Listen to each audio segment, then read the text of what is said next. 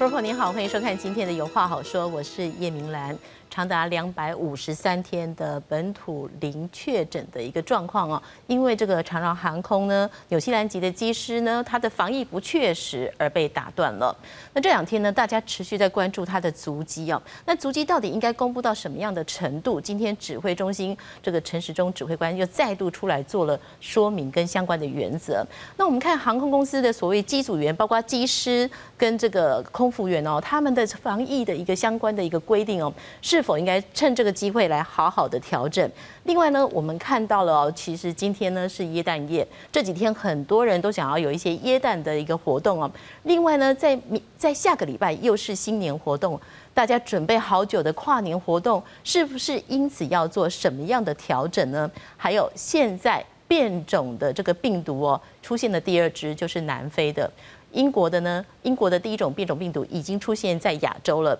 那第二种呢？南非的变种病毒又发生了，是不是会越来越多的变种变异的病毒呢？今天节目我们一起来关心，为您介绍今天的来宾。首先欢迎的是台北医学大学附设医院胸腔内科主任周百千周医师。啊，各位观众大家好，我是周百千。是，也要欢迎中西医双执照医师欧明佑欧医师。大家晚上好。另外，我们要欢迎这个资深媒体人洪素清。米老好，大家好。我们首先来看到今天下午呢，这个指挥官陈时中呢，陈部长呢，再一次的召开了记者会。这一次呢，他说的是今天我们没有新增的，不管是本土还是境外的病例，但是他详细的呃来告诉大家说，为什么这个纽西兰机师他的足迹哦，我们不需要知道的太多，因为有一些原则。我们先来看下面的新闻报道。中央流行疫情指挥中心下午临时召开记者会，指挥官陈时中亲自上阵说明，再次强调切勿自行公开疫调足迹，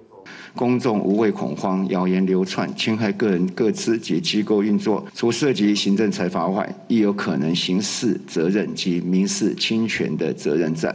针对案七六五纽吉机师逐机公布引发争议，外界认为指挥中心公布不够确实。为此，指挥中心还特别说明确诊疫调的流程以及足迹公开与不公开的原则，强调只要确诊者出没的地点具有隐私性，特定人士才可进入，例如家庭、私人聚会场所或是半开放性的场域，包括职场、学校、医院、旅馆等，只要能掌握接触对象都不会公开。即使是开放性的场域，像是餐厅、健身房等可做实名制的场所，比较好掌握接触者，也不会公开。不过，如果是非特定对象都可以进入的开放性地点，像是百货公司、卖场、长途交通工具，考量无法掌握接触者，就会考虑公开足迹。接触对象有可能会符合我们密切接触的定义，但是我们没有办法掌握的情况之下，我们才会考虑公开这样的行程。由于国民党台北市议员徐巧芯曾在脸书抛出案七六五更详细的疫调足迹，恐涉及泄露疫调资讯。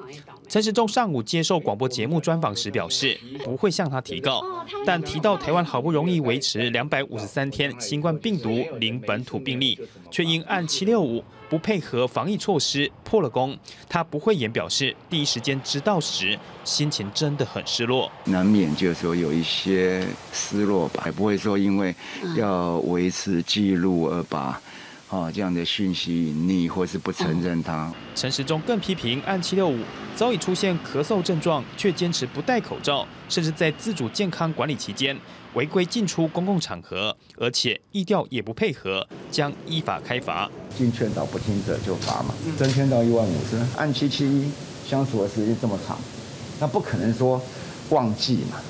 哦，就是在意调上面没有配合，六万到三十万。陈时中强调，台湾经过十个多月的疫调经验，技术已经越来越纯熟，多数接受疫调的人都诚实以对。即使该名机师并未诚实以告，但指挥中心也可以透过各项足迹追踪掌握判断，并强调，在公布按七六五的活动足迹后，十二月二十二号与二十三号通报的裁剪人数分别为十人与三十多人，暂时无阳性个案通报。记者黄六蒋龙祥台北报道。好，我们来看一下哦，这个机师呢，目前指挥中心公布的足迹哦，我们看到他是十二月四号美国飞飞回台湾哦，入境后他有做居家检疫。十二月八号呢，他出现在星光三月台北天母天母店。十二月十号到远东搜狗台北天母店。十二月十一号呢，在海士多桃园南坎店，这是指挥中心公布的。但是呢，这几天我们也看到了有一些其他的足迹哦。那我们看到，其实这位机师他是十二月十二号。在飞往美国的这个飞机上就已经有咳嗽的症状了。那他回来之后，他没有讲，一直到十八号的时候裁剪，二十号才确诊。那他框列的是八名接触者，那因为他这八名接触者有一位七七一呢，其实他是本土的个案，那这个这段时间他又没有做相关的一个自自己的一个注意哦，所以大家担心的就是这个七七一到底它相关的东西，它相关的传染会不会散播出去？但是卫福部长陈时中他说了，现在网络上流传更详细的足迹资料。不证实真伪，他要避免真假讯息混杂，造成社会混乱。所以呢，足迹公布的最高准则就是可以掌握不公布，无法掌握就公布。被框列为接触者要满足两个条件：第一个，接触十五分钟以上；第二个就是未保持安全距离。我想请问一下周主任哦，就是这几天，因为其实台湾民众这个。键盘搜搜索是能耐非常高哦，那也各式各样的这个所谓的内部的爆料跟恐慌都讯息都出来。但指挥中心很明确的说，我们不应该做这些呃无法证，就是他公布的他觉得是应该的，那没有公布的，就是其实大家不要恐慌。那我们来看指挥中心这一次的应对应对哦，是否其实民众真的不用那么恐慌？那其实我们认为指挥中心做任何的宣布都有它一定的一个。呃，权衡了哈，因为毕竟今天如果说宣布的过程中有任何闪失的话，隔天急诊会挤满的人，因为这个季节越来越多的一些未嗅觉丧失或减轻的会造成影响，所以我们只能够说这个足迹的一个公布，基本上而言要去考量的就是说，足迹公布之后是不是这个指标案例真的会传染给其他相关的人？我们首先来看这个机师案件，其实有三大的一个盲点，是大家以前没有去面对的。第一个部分就是说，七六五或许是一个指标案例。但是七六零跟七六六在机舱执行期间有没有戴口罩？长荣没有说明。所以如果说七六零跟七六六戴口罩的话，这说明指标案例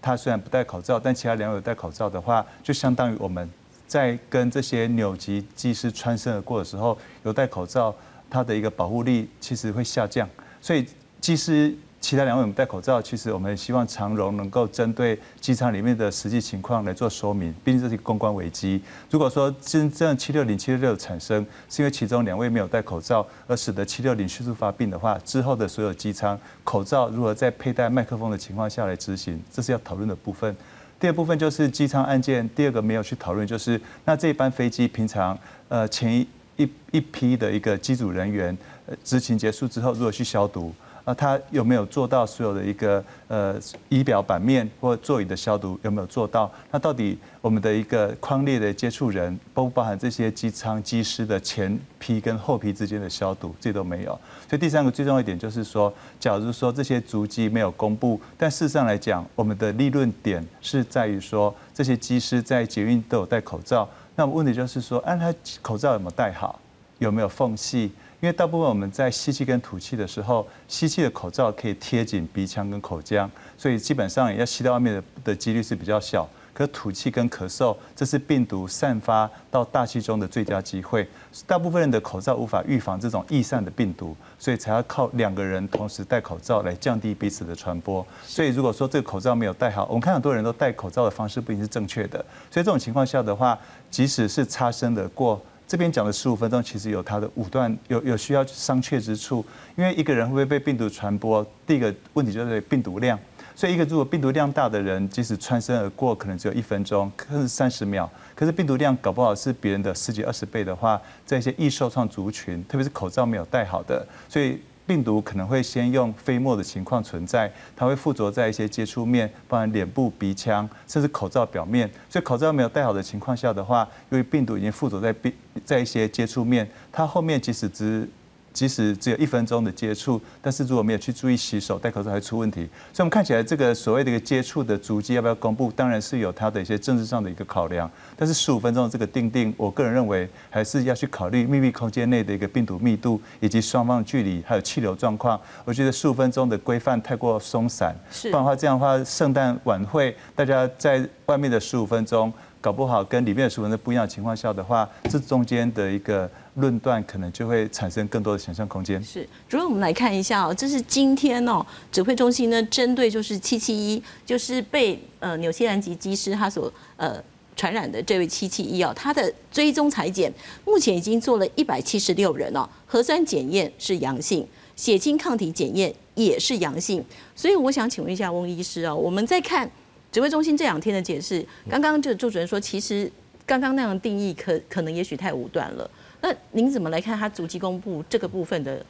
好，我先讲一下逐级公布。第一个就是我觉得我完全能够接受指挥中心的说法，因为病毒它并不是说只要一瞬间接触就一定会传染。我先讲一个大家还呃应该还有一点印象的例子，案三七九，台北女公关 Jessie，大家有印象吗？那时候框列了一百多人。哦，那大家都说查下去会动摇国本呐，哦，会造成家庭破裂。可是最后所有的接触者，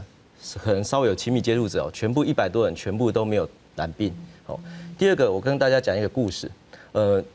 新冠肺炎它是一个冠状病毒，冠状病毒就是我们平常感冒的病毒，只是因为刚好这个是新的病毒，所以我们全体人类没有抗体，所以一般人得了会重感冒，老年人得了会死亡。那所以它是一个感冒病毒的一个形式，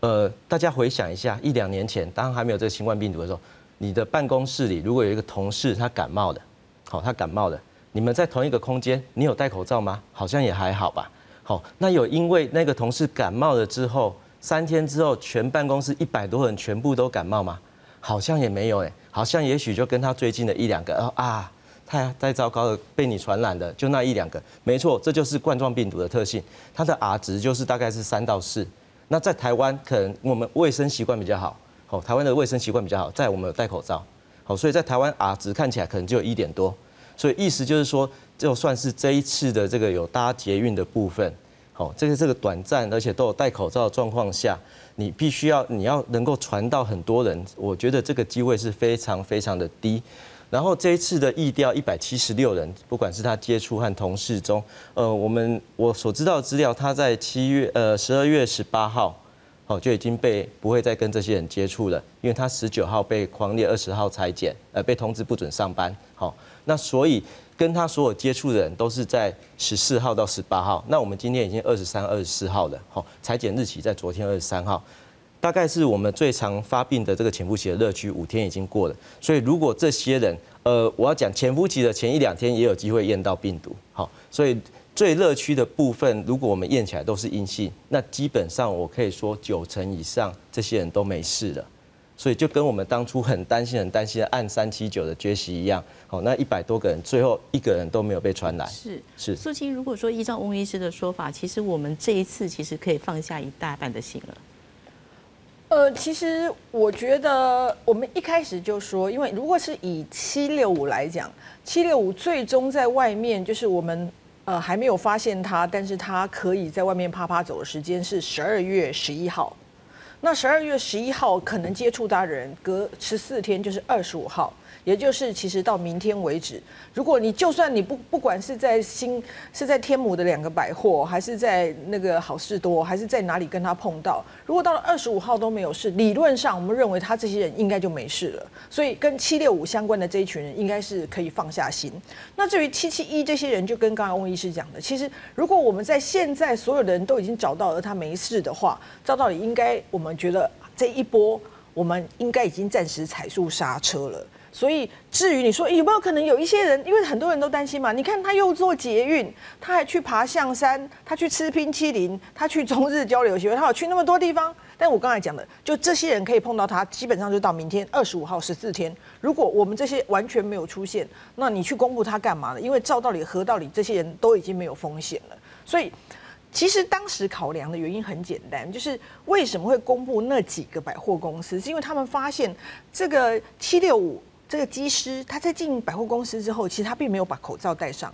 就是现在很多民众也有这个坏习惯，就是百货公司可能会要求我们戴口罩，可是进去的时候被看到哦测量体温，然后口罩有戴，然后接下来可能到了某些呃开始吃东西的就拿下来就不会再戴上去了。可他说另外这个女孩子是都几乎都有戴口罩的，所以他们是发现在这个不特定的接触族群里面，她有不戴口罩的行为，所以他必须把这个针对这个场域公布给大家知道。可是他如果是捷运，你想捷运基本上我们是要全程戴口罩的。嘛，然后他如果爬象山，那是空旷的区域嘛，你跟他爬山突然错过，怎样知道到底也很难。所以他，然后比如说吃冰淇淋，冰淇淋店有多少人，我猜他们都已经掌握了。所以其实原则就是这样，就是可以掌握特定人士的，你已经有实名制的，或者根本你就不可能跟他长时间接触的，这些基本上是可以不去。公布，老实说，他都已经公布那在三间了，他干嘛不愿意全部公布？就是真的不需要嘛？是，翁医师，等一下哈，我们先来看一下，就是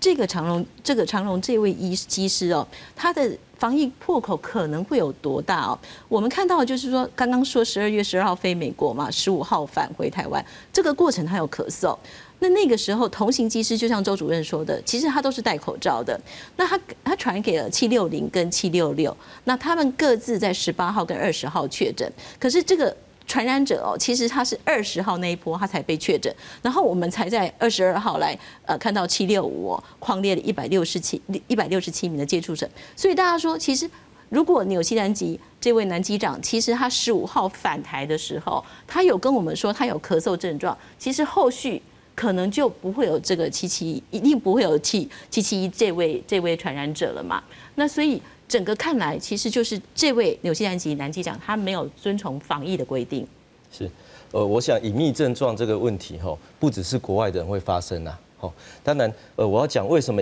呃会有一些状况，目前的制度会造成隐秘症状。我在礼拜一的时候有讲过，因为我们目前就是二采阴才能解隔离。那二采阴解隔离，我们上个月 Lancet 那一篇十一月十九号发布的论文，它是全世界七十九篇所有病毒学报告，五千四百多人，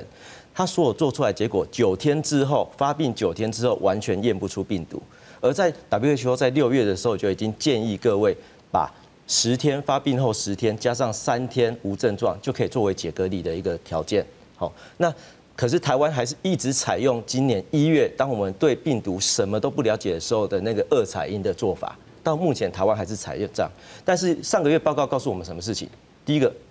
八十三天上呼吸道病毒排出期可以到八十三天，这个过程阴阴阳阴阴阳一直验，怎么验就是验不干净。所以如果你一定要用二采阴的方式的话，如果我们是一个在隔离中的人，如果你在我们解隔离十四天的时候，你不去验 PCR。你不在解隔离的时候去确定他有没有干净，那我在最后几天的时候有一点咳嗽的时候，我敢不敢讲？如果是我，我一定不敢讲，因为我知道我一讲了，如果真的验出来有，我要被关三个月。可是以科学的报告告诉我们，我们只要被关十三天。那十三天跟三个月，这个是一个患者病人的人权的问题，也是一个制度造成说。有可能这些人要隐秘症状，因为他真的不想被关，所以这个机师当然有可能他真的是恶行径恶劣啦。但是如果他也知道说台湾有这个要关到干净为止，那他绝对也不敢在台湾去讲说我有咳嗽。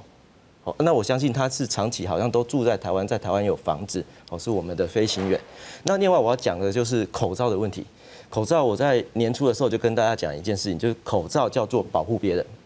口罩叫做保护别人。保护自己的效果其实很差，就周主任刚刚讲的非常好，那个病毒量，好，如果你不戴口罩，而你不认为自己会是一个呃带源者，那你就一直散播病毒到周遭，那这个病毒要一直累积，一直累积，就算旁边的人戴口罩，他一样会被这个 format 污染，然后呃，更何况他听说他们会在机场里面用餐，好，那这样子粘的过程绝对会把病毒送进去。另外讲一个概念，空。飞沫传染是一种空军的概念，可是你手去沾 format 直接粘在你的黏膜上，哇，这个病毒量大多了，所以一直要讲就是个病毒量的问题。好啊，所以像这一次新的变异病毒，我们等下也可以来讲到底传染性的部分。但是我要讲的就是说，周主任讲那个口罩的确是一个重点，然后机舱内的消毒，好，我想这才是破口。是我们来看一下哦，就是针对这位机师哦，其实呢，昨天呢，长荣已经呃将他免职了。那现在呢，今天最新的消息就是交通部对长荣开罚了一百万元。那一百万元算多吗？我们来看下面的报道。七七七客机充当货机，客舱座位放满一箱又一箱的货物。被长荣航空开除的纽西兰籍机师，就是驾驶货机时没戴口罩，传染给同事。现在又有内部员工举报，和纽西兰籍机长同班机服勤的一名空服员，回到台湾没有居家检疫，还外出参加一场百人聚会。如果真的是没有入境到流行地区的话，的确是不太需要去做严格的检疫。现在案例是说，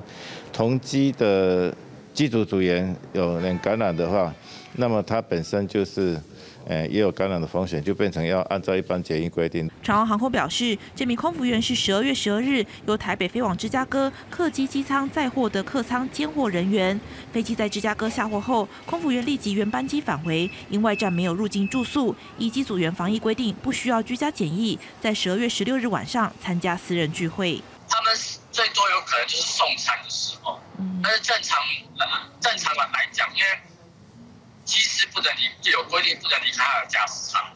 他们之间的接触其实很少。检视这名空服员并未违规，但同班机机师不戴口罩又规避疫调是事实。尽管长荣已经开除机师，但交通部认定长荣没有善尽管理查核，已经违反严重特殊性传染肺炎防治以及纾困振兴特别条例，将开罚一百万元。那当然，航空公司也会负有管理啊的疏失的一个责任啊，这个部分我们。会呃选择呃最重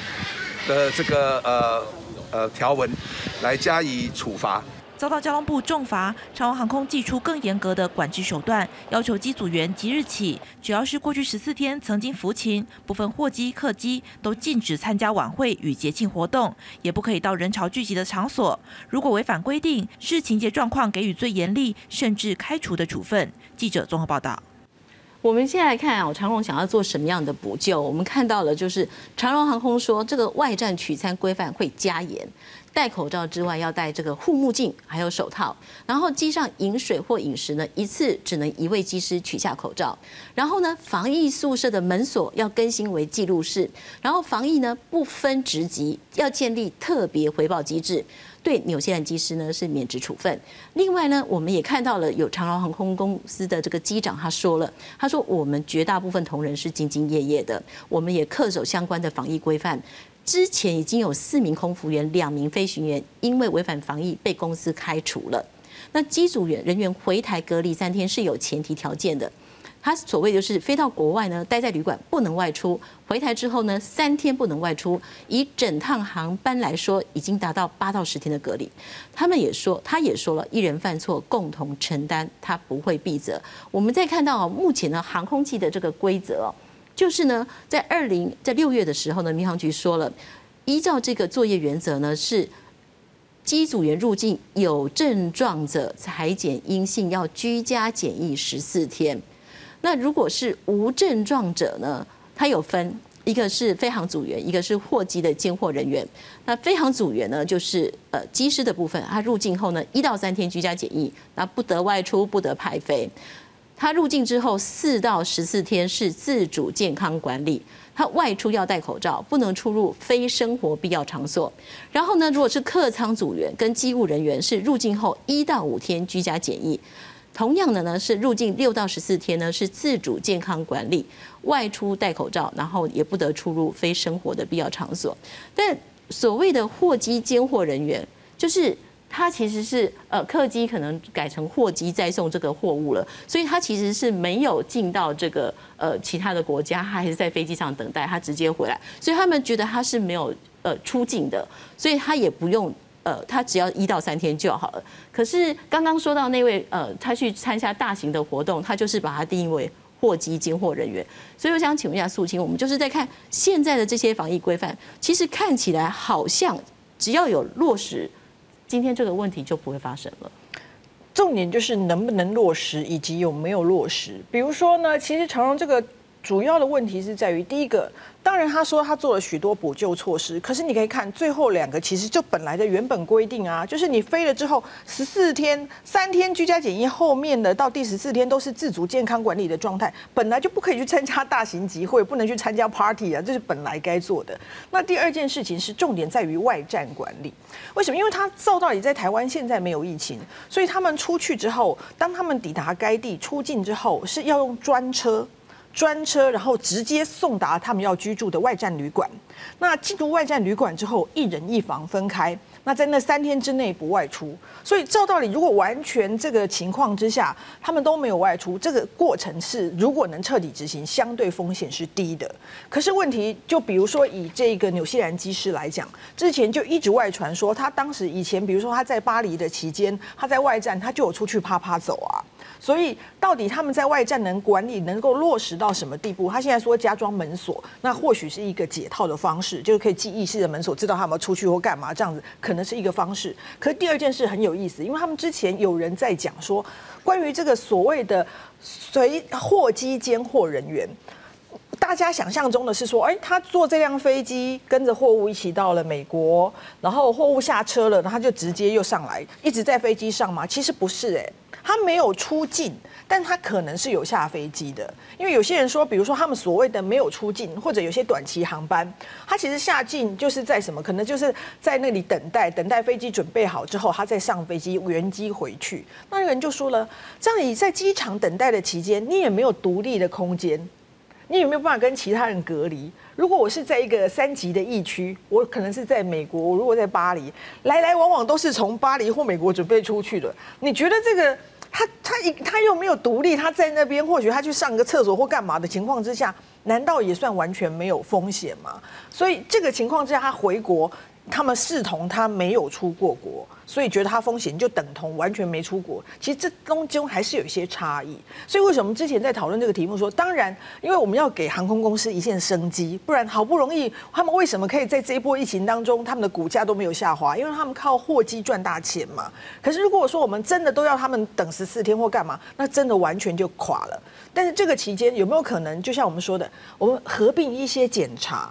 让这个可以更谨慎一点点，就是除了我们的这个防疫的日数的规定，那除了航空公司落实我这些外站的管理或什么相关自主的管理之外，有没有可能搭配一些检查，一些及时的，不管是抗体或什么检查，这样加起来做能不能更安心？主任怎么看呢？就是这个部分的规范，其实您来看，其实已经够周全了嘛？呃，一般来说的话，就像刚刚苏静所讲的，外站绝对是关键哈。呃，在外站的停留时间，并不是一人一室可以解决。他的饮食怎么去处理？呃，这个旅馆的中央空调怎么处理？然后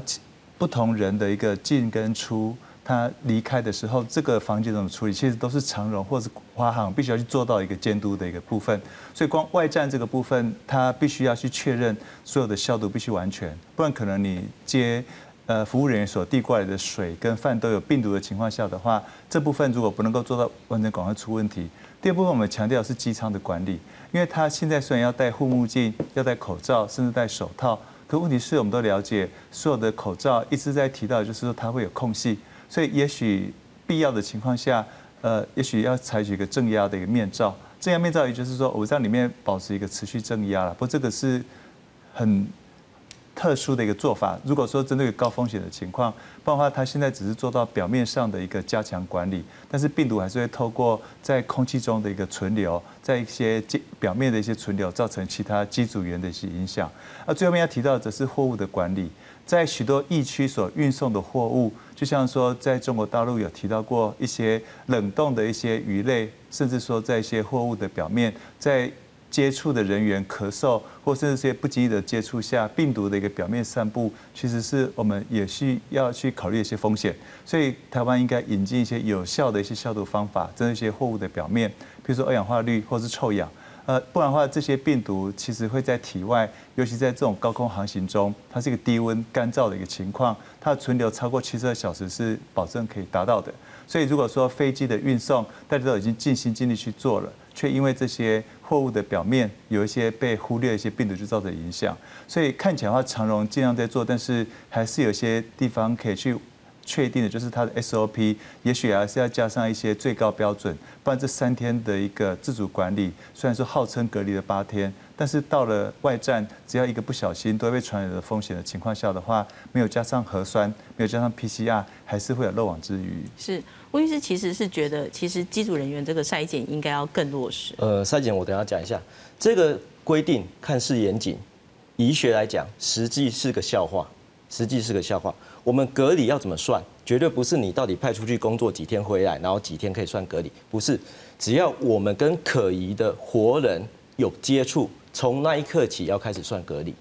好，所以就回到说，那 OK，谁能够证明说你有做一个危险的行为，跟其他有可能的活人接触？那就要靠平常旁边的机组员通报嘛。那他现在呃说一个不分阶级的一个回报制度嘛。OK，我们现在在场就三个人，就我被通报的，一定是你们两个搞的鬼嘛。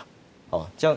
我是机长，我后面一定会对你有一些霸凌或者是，这是一个公司的文化或一个阶级的问题啊。你一个宣誓的说，我有这个规定。怎么落实？有办法落实吗？事实上都还是疑问，而且它这个僵化的制度，完全在医学上来看就是一个笑话，因为你必须要从接触感染源那一刻起开始算。但是反过来讲，我也为空服员讲话，如果今天他们从台湾出发出勤，全身防护衣、保护装备，货机飞上海再飞回来，全程不跟任何其他人有接触，而且维持着自己防护设备，那其实这个人是视同没有出境，我可以认可。那我们给他的一到五天的这个等于是额外的保护，那我觉得很好，好。但是你说其他像这一次纽西兰机师，我们根本就防不了。如果他是一个有去跟别的活人接触，那这个三天对我们来讲，三天马上三天根本就不是发病期，三天后面的四到八天才是一个潜伏期发病的一个热区。那你这个一到三天的隔离期根本是个笑话。好，那一百万我讲一下一百万。呃，这个网民是非常的愤怒啦，罚重罚一百万，这听在我们耳里非常的刺耳啊。呃，今年的航空纾困一点零、二点零，总共给航空业一百二十七亿的纾困，再加上华航跟长龙各两百亿的第一年免息贷款，那补贴政府补贴的是一点六二亿。当政府补贴了这样百亿、百亿的资金之后，然后再跟你说，哎，我跟你发个一百万。哇，这个听起来在我们一般的人民的耳朵，这这我不觉得这对他们有任何的影响。好，而且这样僵化的制度一定是要去调整、去落实。如果说发生的事故最后再修改，还是这样的一种制度，而不是真的是依照医学、依照我们这样接触可疑感染源就必须要重算，这样去做、去落实，那。后面还是会发生问题。是我们等一下再回过来谈，就是说，呃，包括这个机师，包括这个空服员啊，他们到底需不需要做所谓的筛检啊？因为他们是属于高风险群。但是我们现在也很关心，就是说，呃，即将来的这个耶诞假期啊，今呃还有在再来的跨年活动，现在各地的这个地方政府是非常的紧张哦，到底要怎么办？能不能如期举办？那是不是要改为线上，或者是干脆取消呢？我们来看今天最新的状况。再过一个礼拜，全台跨年晚会即将登场。不过，因国内出现本土病例，指挥中心宣布严格要求地方政府做好防疫计划。台北市政府公布跨年防疫措施：三十一号当晚，在北市府舞台区周遭将划设管制区，在松高路、松寿路及市议会前分别设置三处管制点，民众需在入口处完成消毒、戴口罩、量体温及完成实名制才可入场。那我们会采取几个原则，第一个是总量管制、分区分流。那另外我们会有实名制的方式，必须量体温、身份证跟台北通。那全程要戴口罩，禁止饮食。台中市长卢秀媛表示，会做好应变计划，将视疫情发展，不排除缩小跨年规模或采线上活动。如果跨年前疫情加剧，也不排除全面取消跨年晚会。所有室外的活动，只要群聚。都要求要戴口罩，戴口罩不分室内或室外都要戴口罩，即使在户外也不可以吃东西。呃，蓬莱港区这个部分，我们就会采取比较高强度的这个防疫的一个管理，这个稍微有一点距离看可能会更好。高雄市跨年活动今年在海上舞台举办，陈其迈表示，海边等分散区域会控制整体人数，也将组快速反应队机动进行稽查与劝导民众戴上口罩，希望参与民众配合防疫。另外，五月天原定二十五号在桃园举办连续三天的演唱会，虽然桃园市府已经做好升级四大防疫疏运机制，但主办单位二十四号下午还是紧急宣布延期，防疫优先。记者王德兴、许正君、陈淑敏，台北、台中、高雄报道。想请问素琴哦，就是现在这这几天大家都希望能够好好的过节哦，可是遇到了这个疫情又有点忧虑。那你自己会去参加活动吗？嗯，我必须说，以我这个年纪，我不会去。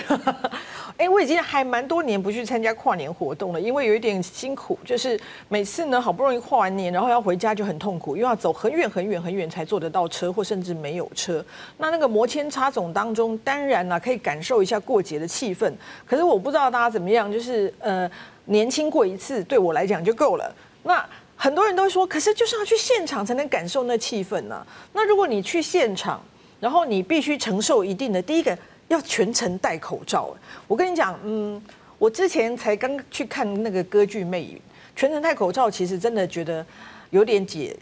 解嗨，但是你还是会戴着。第二个就是还要实名制。好，然后你等于排队入口的时候，你可能就排很久喽。因为我不知道大家有没有那个经验，现在的实名制最快的是说，呃，是给你一个手机 QR code，你就上去，然后你先把你所有的资料都填好，然后秀给他看我这个资料，然后进去。你想想看，整个跨年晚会可能是几万人之谱，这到时候你光进场要排多久？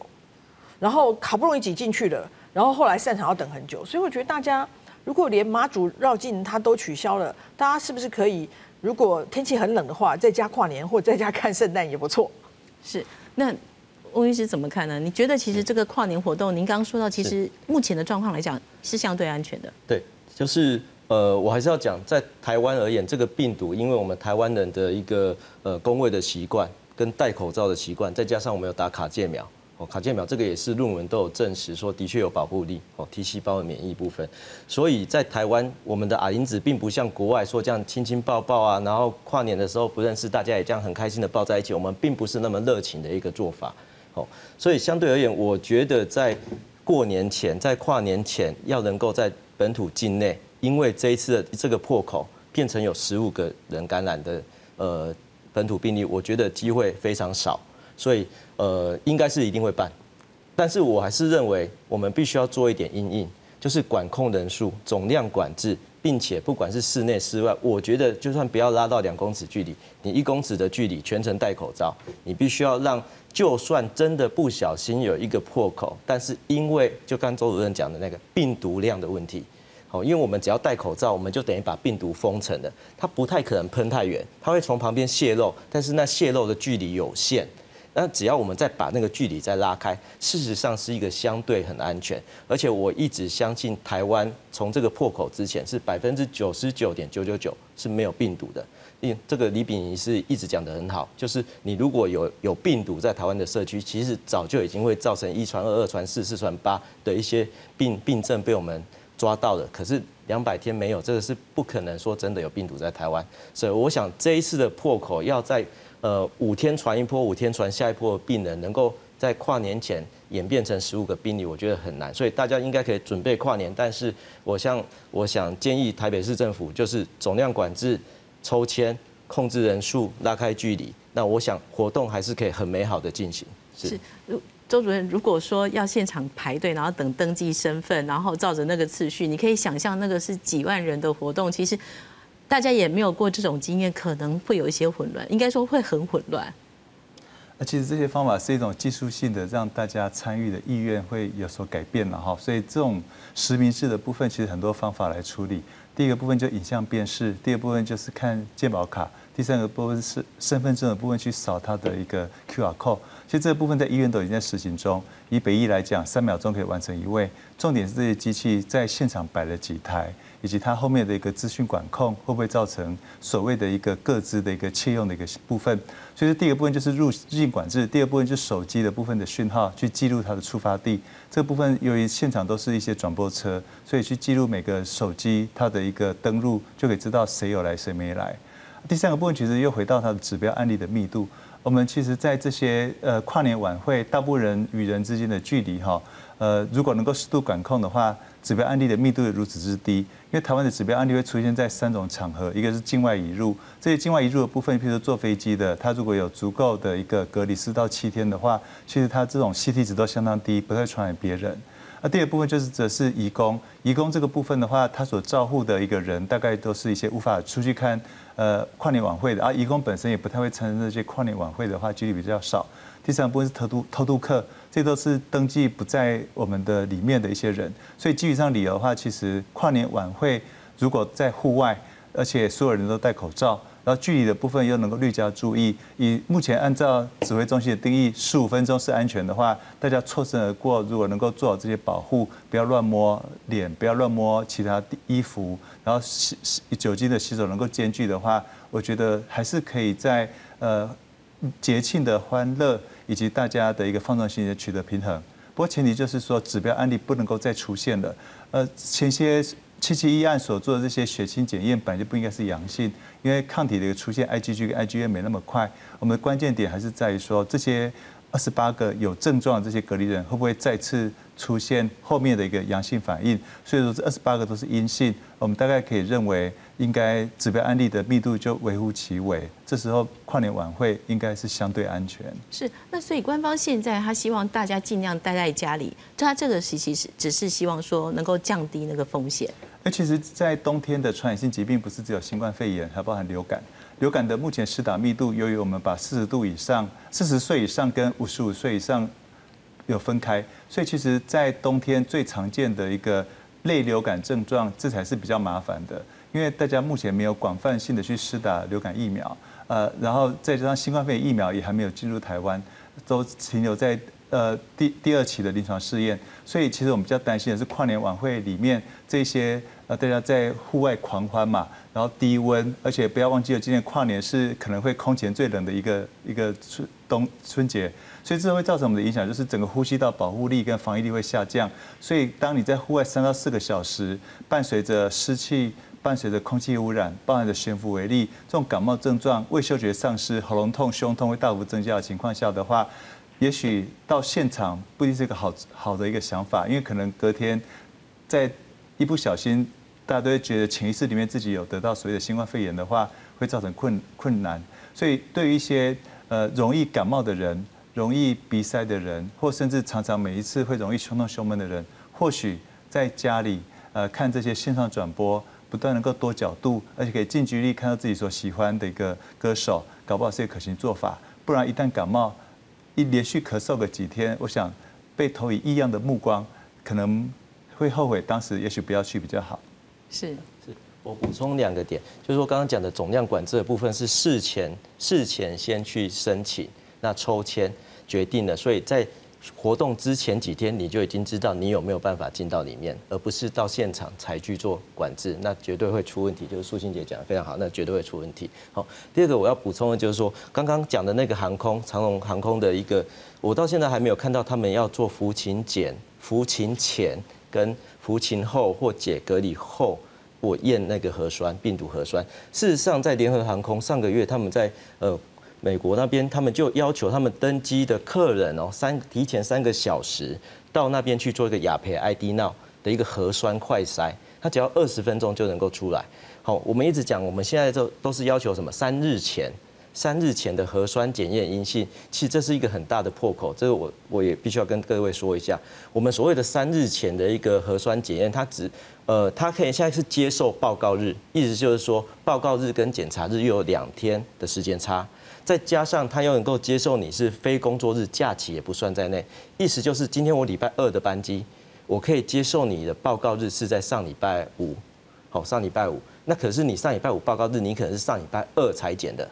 好上礼拜上礼拜三裁剪的，那上礼拜三裁剪的这个安全阴性的报告，跟你现在礼拜二的班机，抱歉你这间有六天呢，我们知道潜伏期的乐趣就是四到七天呐，所以你在这个过程你染病的。其实你那个阴性报告根本不代表你现在是安全的，而你刚好就在发病。我们知道发病日的前二后五危险期，这个大家记起来，前二后五哦是病毒量最高、最危险的，刚好就在这个飞机上，它可以传播给别人。所以三日前的核酸检验，这是之前不得已的做法，但是是不是应该慢慢要回归到登机当时的核酸快筛？那像。雅培 ID 那是国外的产品，那我们中研院今年二月那时候也都有说，他们有一个叫易开罐，那也是一样是一个 LAMP 一个恒温的核酸扩大的技术，它也是一样是核酸的快筛。那国内有这么好的东西，是不是应该赶快拿来应用？先应用在哪里？先应用在我们国内的机师、机组人员身上，至少能够还他们清白，在他们执行前、执行后解隔离都做一次快筛，成本不会很高，但是却可以让我们至少。我们在制度上没办法让我们人力的问题嘛，没办法太快去缩短的话，但至少我要确定他回到社区的时候，他是干净的。是主任，这个部分做快筛，这个部分是可行的吗？它有有有一些执行的难度吗？那快筛的一个部分的一个成功率在于，它当时在临床试验设计的时候，它的敏感度跟特异性。敏感度就是说，这个人他在监测过程出现阳性反应，但他是能够有多少阳性被监测出来？然后再就是一个特异性，就是它被辨识到其他明明不是新冠肺炎，却被判定成一个相近的一个结构。所以快筛它的确是可以取代 PCR，因为它能够起码让我们知道一个方向。所以像我们现在流感的一个筛检就是快筛，但是这个新冠肺炎它的一个各种快筛之间有它的优劣点的原因在于说核酸的一个选择，它不可能每一条核酸的所有序列都去做，它是一个。选择性的几个序列会被找出来，所以就像雅培的台湾的中研院或国卫院都有在宣称，但是事实上来讲，他们可能各有各的优劣点。像现在所面对的新变种的病毒，它是在 S protein 的一个一个 mutation，所以这种情况下的话，可能都必须要去验证快筛对这些变异型的一个 S 蛋白。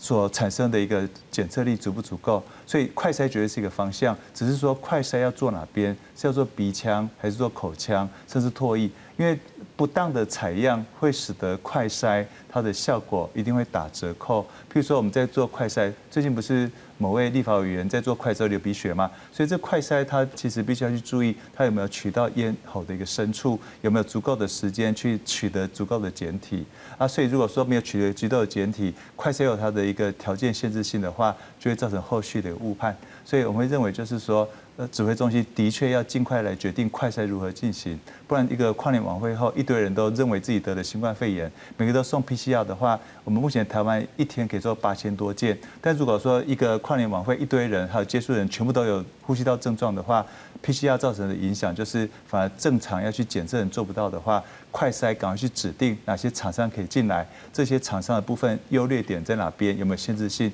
尽快公布的话，我们就可以搭配快筛在急诊，有问题的人在后续隔离的同时送 PCR，才能够缓解这些快筛所造成的可能风险。是我们防疫的过程里面，快筛这部分好像一直都没有开始。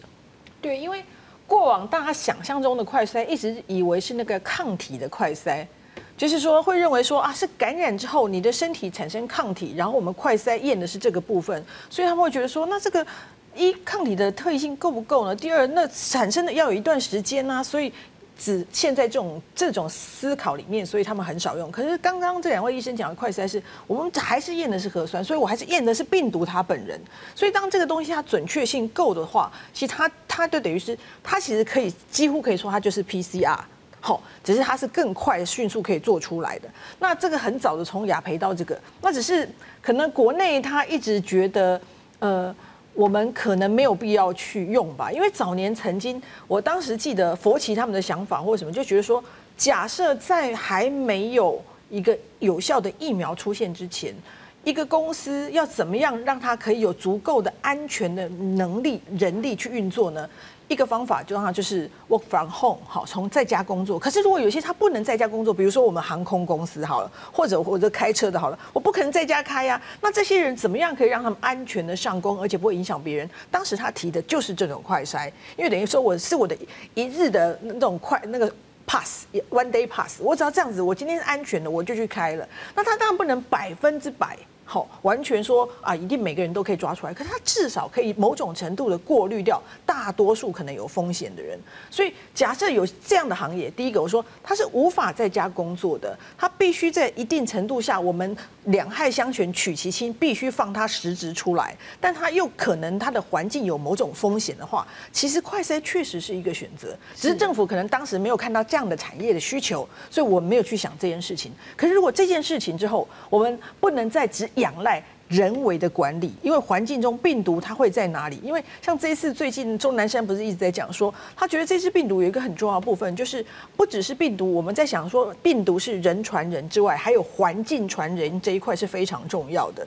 因为光最新的研究告诉我们说，这个病毒，澳洲有一个研究是说，它如果在黑暗的情况下。二十度 C 的空气之呃的温度之下，它可以存活二十八天呢。刚才我们讲七十二小时，它根本就可以活二十八天。所以如果在环境中能存活这么久，老实说，你用各种管理措施、口罩什么，可能都完没有完全隔绝的话，我觉得这是一个方法。或许指挥中心或者这些公司可以考虑。你那一百万拿来买这个，再贴一些就有了。所以，翁医师如果说，呃，航空公司他自己先做这样子的快筛，其实是目前是可行的。当然可行啊，因为国外他是对乘客做的，他不是对机组乘客那么多人他都做的，那机组人员才几个，怎么可能不能做？而且这个产品是很成熟，对啊，所以我我想这个是很简单的问题。然后，呃，就是这个。我们不要搞混哦，快筛我们今天讲的是核酸的快筛，是针对病毒本身裁剪，不是抽血那个血清抗体的快筛。好，所以它的意义就是在我们在发病的前后，那时候是病毒量最高的，甚至连发病前，好，发病前那个病毒量最高的时候都可以验得出来。我们要知道它是可以放大一兆倍。然后我再举一个例子，浙江台商跟我们俄罗斯舞团的那个 PCR 的数值差了二十，二十意思是说他们病毒量差一百万倍。意思就是我们都能够验到阳性，但是这个病毒量可以差一百万倍，我们都验得出来，连一点点的病毒。再就是它是因为针对病毒的核酸，所以它是非常准，几乎不会有伪阳性，就是我们验到一定就是他本人，不会干扰到其他的，因为这个是一个很成熟的产品哦，所以我想应该马上就可以去做的事情，政府应该马上补破洞。是因为现在其实呢，我们也发现就是说这。除了台湾之外，还有少数国家之外，其实全球的这疫情呢持续紧张。那现在呢，大家又说又发现这个变异变种的病毒。您看到了，就是其实呢，英国政府它呃，我们之前说它已经有第一种了嘛，那现在又发生第二种，发现第二种，它叫五零一 V two，然后呢，比之前发现的第一种 B 一一七呢更进一步突变，传染力更强。那它发英国发现这两例呢是。都曾经到过南非，所以呢，英国政府已经宣布南非旅游禁令了。然后呢，这个这个病毒呢，让南非的单日新增确诊从三千例暴增到一天九千五百例。然后。在北爱尔兰呢，这边的卫生部也说他们发现了变异的新冠病毒。新加坡呢是发现英国变种病毒。那香港卫生署也证明了，就是两个从英国返回香港的学生呢，他的病毒基因跟英国的变种病毒是相同的。所以主任，我们在看这个变种病毒，大家想到变异变种，就觉得哇，这个病毒越变越越是不是越难捉摸？对，因为突变是 RNA 病毒的一个宿命哈，所以像这一波的一个病毒 VUI 就是安德斯。就是在调查中的一些病毒，它特性就是由于它是在 ACE2 的受受气旁边的一些突变，首先它就很容易去攻击我们的表皮细胞，所以呼吸道的表皮细胞被攻击之后，它会在利用这个表皮细胞进行快速繁殖，所以我们看到一些相关的一些受到这些感染人报告，很快发生喘、发高烧，然后呼吸。不舒服，原因就是因为大量的一些发炎造成后面的呼吸道反应。但是我们其实一直注意到，新冠肺炎的病毒，它真正的致死原因不是主要来自于肺部攻击，而是来自于肺外症状，这些譬如说凝血系统的异常，还有。它有一些像是免疫风暴，或甚至一些肺栓塞，所以这部分的话，其实好像没有在这一波的，不管是五零一点 B two 或 B one 点 one one seven 这个部分看到的话，我们或许可以再观察看看。因为新冠肺炎的最大关键就是前面的一些致死都是来自于 T 细胞的一个绑架，它造成 T 细胞的部分快速的产生免疫风暴，使得很多病人的一个死亡是来自于这些系统性的问题。所以就是说，我们之前看川普，或甚至后来的一些相关的人，他的治疗其实透过类固醇的部分的施打，降低 T 细胞的过度活化。所以，我们如果说在这个变异型的新冠病毒没有看到越来越多的一些呼吸器的死亡率，或是一些致死案例的话，或许我们能够比较放轻松。但现在最要关键就是它的扩散实在是太快了。我们的扩散太快，最大关键是我们区分不出来谁是可治疗的一些感染，谁是不可治疗，所以他们瘫痪了医疗医疗院所。所以我们已经看到美国一些地方。甚至英国一些地方，由于大量涌入的一些新冠肺炎患者，他会挤压到原先的医疗能量。本来我们的一个新冠肺炎治疗本来就本质上是保守疗法，所以在过去台湾它的死亡率不高，是因为我们都给他一个最好的医疗照顾，给他足够的水分跟氧气跟必要的电解质。可是，一旦医院里面充满了这些变种病毒，它就会挤压到本来我们能够去区分哪些人需要进一步的一些。加护病房的治疗，哪些人是一般治疗，所以大家一起挤进去的结果，变成说大家其实都没有获得妥善治疗。病毒的繁殖到一定量就会突破我们免疫系统，这免疫的一些失序会造成后续的细菌感染，其实也是死亡率之一。所以这个新种病毒我们看起来如果好好保护，或许不会造成后续影响，但是一旦快速的瘫痪了现在的医疗院所，台湾会面对的风险就是没有人能够进去活得出来的话，现在就必须要去注意这些病人是不是一定都要进入医院，有没有办法找到一个中介场所，好去给他一个适度治疗。是是。呃，这个新的病毒哈，大家不要太紧张，传染力多七十趴，意思就是原本要一百七十只病毒才会让你传染，才让你感染，现在只要一百只，好，不是这个传染力变强，不是说你原本是飞沫传染，这个病毒是飞沫传染，会变成空气传染，大家不要那么害怕。好，在英国原本那一只病毒是因为它有一个部分的蛋白缺失，所以它的毒性反而比较弱，它毒性反而比较弱。再就是对疫苗是没有太大的影响的，因为它只有一个位点的缺失，但是其他的位点综合抗体可以对付的位点都还在，好。更何况，如果它继续变，变得太多，我们只要针对新的病毒的 RNA 去做新的疫苗，很快会认为说它六周就可以做出来，所以一点不重要。那我给各位明年的呃一个展望，就是大概到三月，大部分的重症族群、老人族群跟呃超级传播者族群、医护人员全部都可以打得到病疫苗，所以二三月基本上疫情就会大幅的下降了。大家千万不要囤口罩，因为你会发现到时候口罩超级便宜，因为没有人买。口罩本来就是两块一一块两块的事情，好，所以到明年六月，全世界会有大概十二亿人以上打得到疫苗，基本上疫情就会迅速的冷却了，好，没有人会再邀请我们来讲这个议题了，好，所以大家不要紧张，越来越好，不用担心。素素清，你也觉得说，其实疫苗一旦这个全部都够用了，我们这边其实都可以非常的放心了。嗯，现在要看民众对于疫苗的接受度，因为美国现在疫苗施打的进度不若预期。